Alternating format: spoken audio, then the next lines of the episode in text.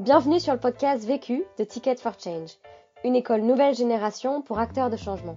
Dans ce podcast, tu entendras des personnes qui ont décidé d'utiliser les 80 000 heures de leur vie qu'ils vont passer au travail pour contribuer à la résolution des enjeux sociaux et environnementaux d'aujourd'hui. Ils ont soit créé leur propre projet, soit rejoint un projet existant. Leur point commun à tous, ils construisent une carrière qui a du sens et de l'impact. Et ils te donnent leurs meilleurs conseils suite au succès et aux galères qu'ils ont vécues sur des questions bien précises. Vécu est devenu le premier podcast collaboratif fait par et pour des acteurs de changement. Depuis janvier 2019, nous formons des personnes à la réalisation des épisodes que tu vas entendre, pour faciliter le partage d'expériences entre acteurs de changement à grande échelle. Cet épisode a par exemple été réalisé par Antonella, facilitatrice de développement personnel via son projet DEFCO. Elle anime des ateliers collectifs de développement personnel en se basant sur des supports inspirants. Et si tu apprécies ce podcast et que tu as envie de nous soutenir, tu peux nous laisser un commentaire 5 étoiles sur Apple Podcast. Ça permettra à d'autres de découvrir Vécu. On se retrouve jeudi prochain. En attendant, bonne écoute. Je n'ai qu'une question à vous poser. C'est quoi la question? C'est quoi le problème? Vécu À chaque galère, des apprentissages. Vécu, des retours d'expérience pour gagner du temps et de l'énergie. Bonjour, je m'appelle Laetitia Vito. Je fais de la recherche et du marketing sur le futur du travail. J'ai commencé mon activité en 2015 avec l'idée d'apporter une vision prospective, historique, parfois militante sur le sujet. Euh, Aujourd'hui, j'écris pour euh, Welcome to the Jungle sur les ressources humaines, Malte sur les freelances et avant ça, j'avais écrit pour euh, Switch Collective. En 2019, euh, je vais sortir un livre sur l'évolution du travail du XXe siècle au XXIe siècle chez Kalman Levy et un autre sur les, sur les innovations en matière de ressources humaines. La question. La question à laquelle je vais répondre dans ce podcast, c'est euh, comment construire du sens dans son activité d'indépendant. Avant le sens, évidemment, le plus dur, c'est de trouver comment commencer euh, en tant qu'indépendante. Euh, moi, j'avais un premier client, mais je savais que ça ne suffirait pas. Donc, il, avant de se poser la question du sens, il a fallu se poser la question très simple et matérielle de comment gagner de l'argent. Euh, et, et, je ne me suis pas immédiatement posé cette question du sens parce que dans ma précédente activité, quand j'étais professeur, j'ai été professeur pendant 10 ans, j'avais beaucoup de sens euh, et je ne me rendais pas forcément compte de, du caractère euh, précieux euh, de, de, du sens au travail. Et quand je me suis lancée en freelance, j'ai compris qu'il faudrait que je retrouve ça, le sens. Premier apprentissage. Le premier apprentissage que j'en ai tiré, c'est qu'il faut cibler son sujet avant la compétence. Je m'explique. Dans mon cas, euh, le sujet, c'est le futur du travail et c'est pas rédactrice ou consultante ou autre. Euh, pourquoi le futur du travail? J'ai choisi ce sujet parce qu'il inclut beaucoup d'autres sujets qui m'intéressaient. Je suis passionnée d'histoire, d'économie, de sociologie, de, de, de, sujets de société au, sens large, et puis résonner avec euh, aussi mon histoire personnelle, parce que je suis passée de fonctionnaire à salarié dans une entreprise à euh, indépendante, à freelance. Euh, je me suis demandé s'il n'y avait pas euh, un phénomène plus large que moi, ou si mon cas finalement n'était pas assez typique de quelque chose de beaucoup plus large. Euh, donc pour, pour, revenir à l'apprentissage, en gros, quand on est indépendant, on ne peut pas avoir une attitude passive euh, pour, vendre quelque chose. Et moi, dans ma vie, j'ai longtemps eu une attitude très passive. J'ai passé, enfin passive, pas au sens où j'ai pas travaillé, mais au sens où j'attendais que tout vienne à moi. Euh, donc j'ai passé, je passais des diplômes prestigieux ou je passais des concours pour qu'on vienne me chercher, euh, qu'on vienne me proposer quelque chose qui me fasse envie. J'ai toujours eu cette idée, les gens vont venir me proposer des choses intéressantes. Et en fait, ça, ça ne marche pas, même pour les salariés, ça ne marche pas vraiment. Mais alors pour les indépendants, c'est encore pire, la posture passive, c'est extrêmement dangereux. Et j'ai vu beaucoup, beaucoup d'indépendants autour de moi qui, lorsqu'ils ont cette posture passive, vont en fait accumuler les petits jobs sans jamais construire de, légitimité, sans jamais euh, construire leur identité professionnelle et progresser et évoluer. Bien sûr, au début, j'ai douté euh, sur mes compétences. Euh, en fait, pas tant mes compétences de savoir écrire ou de savoir réfléchir à un sujet, mais plutôt celles de savoir me vendre. Euh, et je me suis toujours vue comme une mauvaise vendeuse.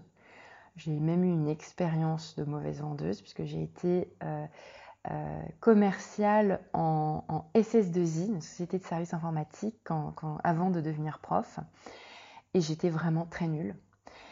Euh, et donc ma plus grande crainte quand on se retrouve indépendant et quand même devoir vendre quelque chose, c'est est-ce que je saurais vendre, est-ce que je saurais être assez sexy professionnellement parlant euh, pour qu'on veuille acheter euh, mes prestations? Comment est-ce qu'on dépasse cette peur? Probablement on ne la dépasse pas vraiment, on n'arrive jamais vraiment complètement à la dépasser, c'est plutôt qu'on apprend à vivre avec. Et à se dire qu'en fait les doutes sont sains et que c'est pas grave et qu'on ne sait pas tout et en fait, ne pas avoir réponse à tout, c'est normal. Et admettre qu'on ne sait pas, c'est pas grave. Et franchement, ça, c'est un truc génial qui arrive avec l'âge. J'ai eu 40 ans l'été dernier et je le, dis avec fierté. On comprend que ce n'est pas grave, que plein de choses sont pas graves. Euh, et, même euh, quand j'étais enseignante, avouer à un élève quelque chose qu'on ne sait pas, en fait, c'est très sain, c'est très normal. Et ça, justement, c'est un enseignement pour les autres aussi. Et ça, à 20 ans, j'aurais pas pu me dire ça du tout.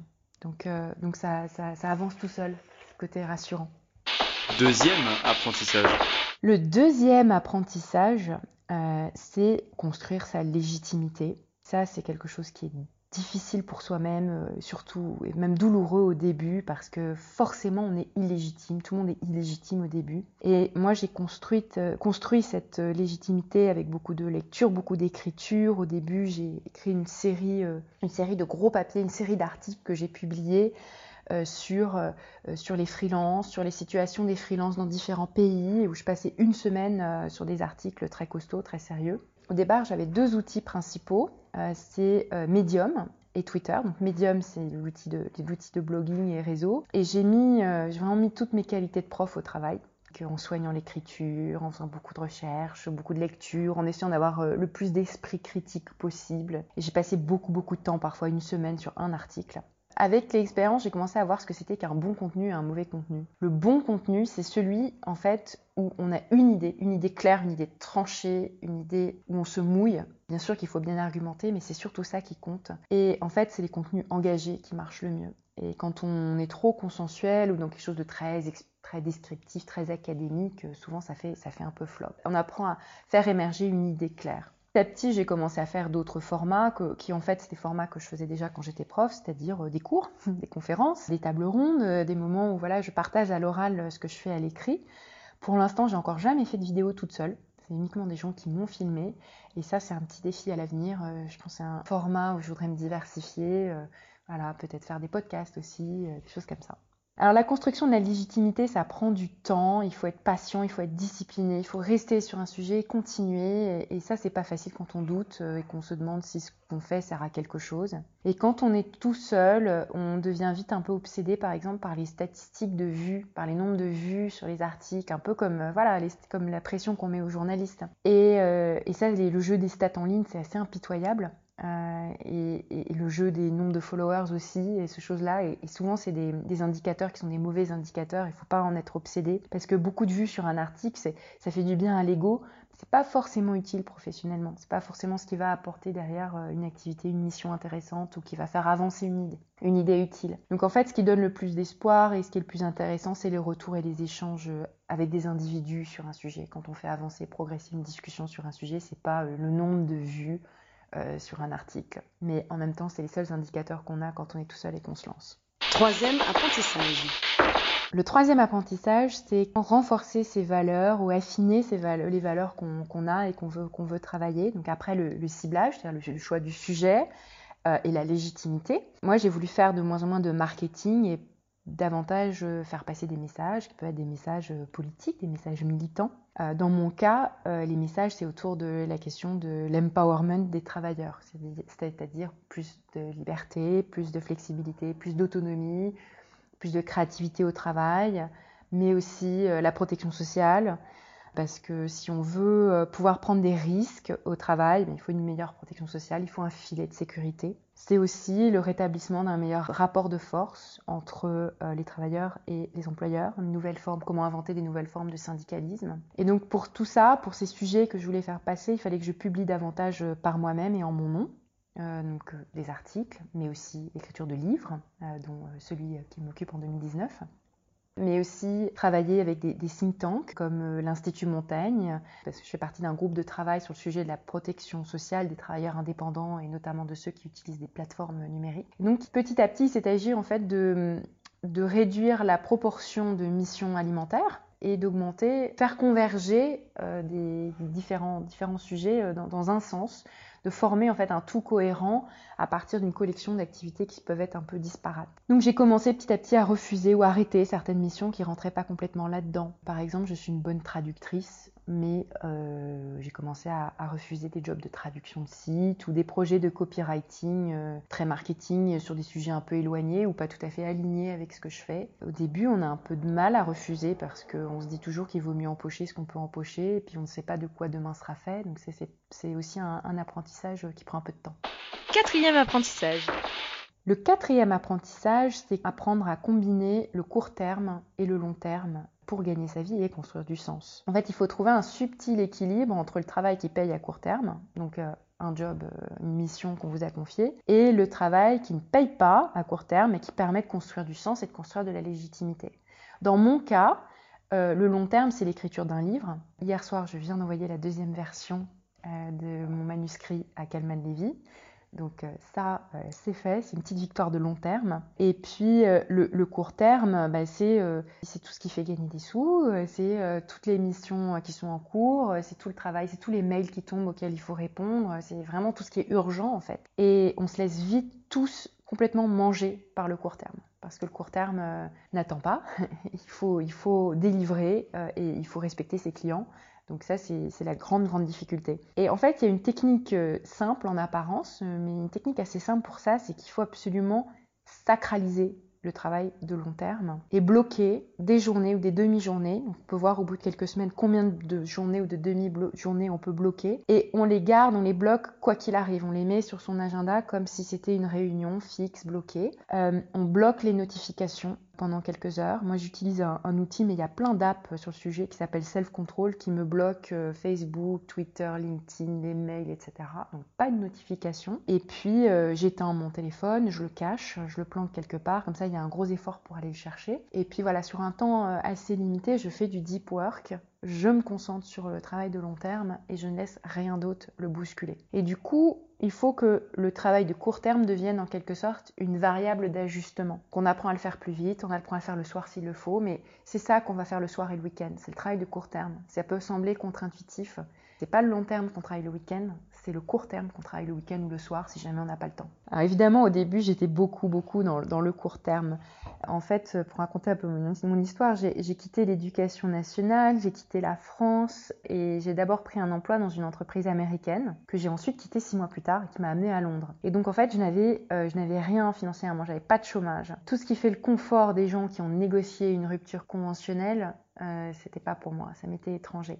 Moi, j'avais négocié deux mois de revenus en quittant la boîte tech euh, pour laquelle j'ai travaillé à Londres. Deux mois, je me suis dit, je peux les étirer sur trois mois raisonnablement. Mais euh, j'ai une famille, j'ai deux enfants, enfin moi il n'était pas question de, ne pas gagner ma vie, donc je me suis donné trois mois pour euh, gagner ma vie. C'était le premier, euh, premier objectif, hein, tout simplement. Et donc j'étais très très vite obligée de faire des missions rémunérées qui a limité les possibilités par exemple de bénévolat, malheureusement. Et du coup il m'a pas fallu un an pour construire une identité professionnelle, il a fallu aller beaucoup plus vite. J'avais un client au départ, c'est un cabinet de conseil pour lequel j'ai créé un blog et c'était génial parce qu'ils m'ont donné carte blanche pour écrire sur des sujets de transformation, des sujets euh, transformation numérique, des sujets de stratégie business, etc.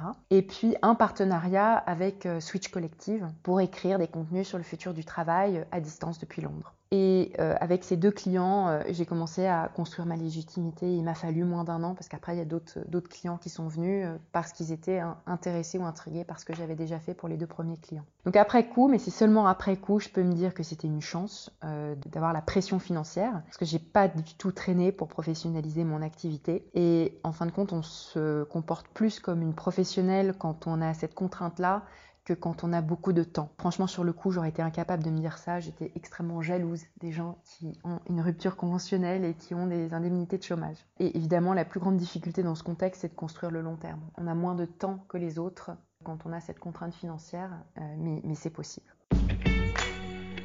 Conseil pour gagner du temps. Ce qui m'a fait gagner du temps, c'est euh, de ne pas me poser de questions, pas trop me poser de questions sur la légitimité. J'y reviens euh, au sujet de la légitimité. En fait, c'est en partie une illusion, la légitimité. Personne ou presque n'est jamais vraiment légitime. Et en fait, arrêter de se poser la question, c'est se donner la légitimité. En fait, je ne sais pas tout, plein de choses sur lesquelles je suis ignare, mais je suis légitime seulement parce que je ne me pose pas cette question vis-à-vis euh, d'un client, vis-à-vis d'un employeur. On se la construit avec le temps, en s'inspirant, en lisant. Bien sûr qu'il faut connaître plein de choses, il faut accumuler des connaissances, il faut rencontrer des gens, il faut s'inspirer, il faut créer un réseau. Mais tout ça, ça se fait avec le temps et pas forcément avec X années d'expérience à un poste qui, de toute façon n'existe pas déjà. Et pas non plus avec un diplôme parce que avant la légitimité c'était avoir un diplôme très précis et franchement maintenant c'est plus possible parce que de toute façon il y a plein de nouveaux sujets qu'on n'enseigne pas et puis parce que c'est pas du tout suffisant un diplôme là où à une époque ça pouvait l'être. Parfois dans certains cas évidemment se former, euh, prendre des cours ou passer un diplôme ça peut être pertinent, je dis pas qu'il faut jamais le faire mais en tout cas ça suffit pas et c'est pas vraiment ça euh, la, la légitimité. Et souvent, en fait, les personnes qui reçoivent le message se posent moins la question de la légitimité que la personne qui transmet le message. C'est souvent le cas. Et ça, faut l'avoir en tête. Je pense que ça peut beaucoup aider et faire gagner du temps. Conseil pour gagner de l'énergie qui m'a fait gagner de l'énergie, c'est d'apprendre à alterner les temps de deep work, comme j'en parlais tout à l'heure, les moments où je me concentre, je suis seule, je coupe les notifications et je vais pas avoir de rendez-vous. Et puis des moments, des journées, par exemple, où je viens à Paris, parce que j'habite toujours à Londres, où je viens à Paris et là je vais rencontrer 6, 7, 8 personnes dans la journée et faire beaucoup de métro, par exemple. Et là, c'est des temps de rencontre et ça me remplit aussi d'énergie. Mais en fait, le fait d'alterner les moments où on puise l'énergie en soi-même, dans la réflexion, et les moments où on puise l'énergie dans les autres, c'est un très très bon équilibre. Pour moi, c'était le, le, meilleur équilibre, peut-être parce que je suis vraiment entre ni introverti ni extraverti, euh, un peu entre les deux. L'autre question. L'autre question que je me pose, c'est comment, quand on a trouvé, déjà trouvé du sens pour soi, comment est-ce qu'on peut embarquer euh, d'autres personnes dans un collectif, dans son parcours professionnel? Je pense que ça sera mon défi pour mes 50 ans, parce que je ne suis pas une rapide il va me falloir du temps. Mais si quelqu'un a quelque chose à raconter sur le sujet-là, le passer de un à plusieurs, passer d'un sens pour soi à un sens pour un collectif, je serai preneuse de retour d'expérience sur ce sujet. Vu, vécu, vaincu. Pour plus de vécu, clique vécu.org. Je voulais te dire, euh, tu sais, on, on a tous nos petits problèmes. Vécu.